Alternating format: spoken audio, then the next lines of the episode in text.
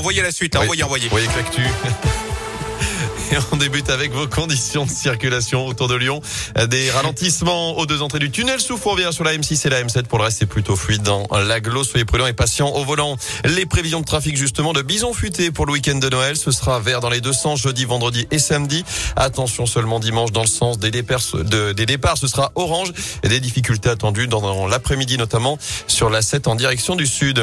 À retenir, justement, cette étude de la Fondation Vinci Autoroute et des HCL. On apprend que près d'un conducteur sur deux somnole au volant. monte même à deux tiers des automobilistes lorsque le trajet dépasse les 400 km. L'étude rappelle aussi l'importance de la nuit précédant un long trajet. La mauvaise qualité du sommeil entraîne en effet une augmentation de la somnolence et une baisse de la tension. Dans l'actu dans la région, cet incendie mortel dans l'Ain. Un corps a été retrouvé ce matin dans les décombres d'une maison complètement détruite par un incendie à Sobrena. C'est à la frontière avec l'Isère. Les pompiers sont intervenus vers 3h30 cette nuit. Ils ont notamment découvert la voiture du propriétaire stationnée devant. Thank you.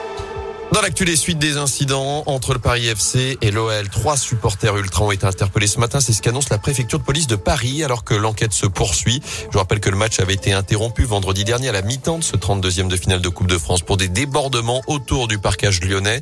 La décision de la Fédération française de foot sera rendue mardi prochain. En attendant, d'après l'équipe, l'OL commence à faire le ménage dans ses tribunes. Le club aurait d'ores et déjà envoyé des courriers d'exclusion aux supporters qui ont été formellement identifiés. 18 mois d'exclusion, c'est le maximum légal.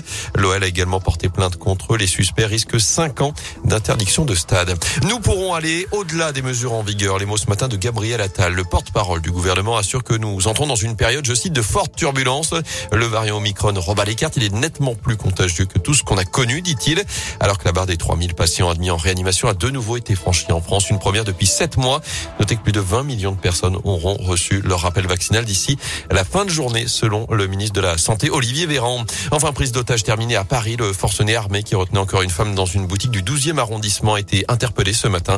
Il n'y a eu aucun blessé selon le ministre de l'Intérieur. Une première otage avait déjà été libérée hier en fin de journée. Retour au foot côté terrain, cette fois J-1 avant la dernière journée de Ligue 1 de l'année, la 19e. Ce sera demain soir donc pour Lyon-Metz. Ce sera à partir de 21h à l'OL Stadium. Avant cela, Peter Boss, le coach, et Oussem Aouar, le milieu de terrain lyonnais, se présenteront face à la presse en début d'après-midi.